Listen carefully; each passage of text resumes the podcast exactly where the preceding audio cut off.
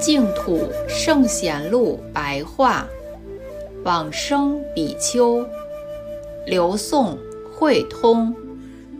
慧通，关中（今陕西一带）人，年少即依止长安的太后寺出家，饮食清简，奉持咒语，时常读诵《增一阿含经》。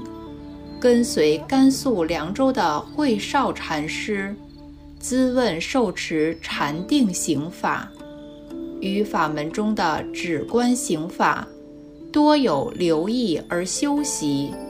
平时则常常祈愿归心极乐净土。有一日，稍有疾病，在禅定中见到有一个人前来。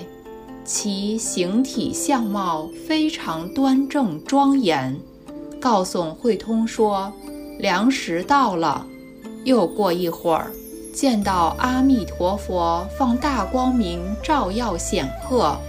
慧通从禅定中起来之后，将以上全部的事情告知同参道友。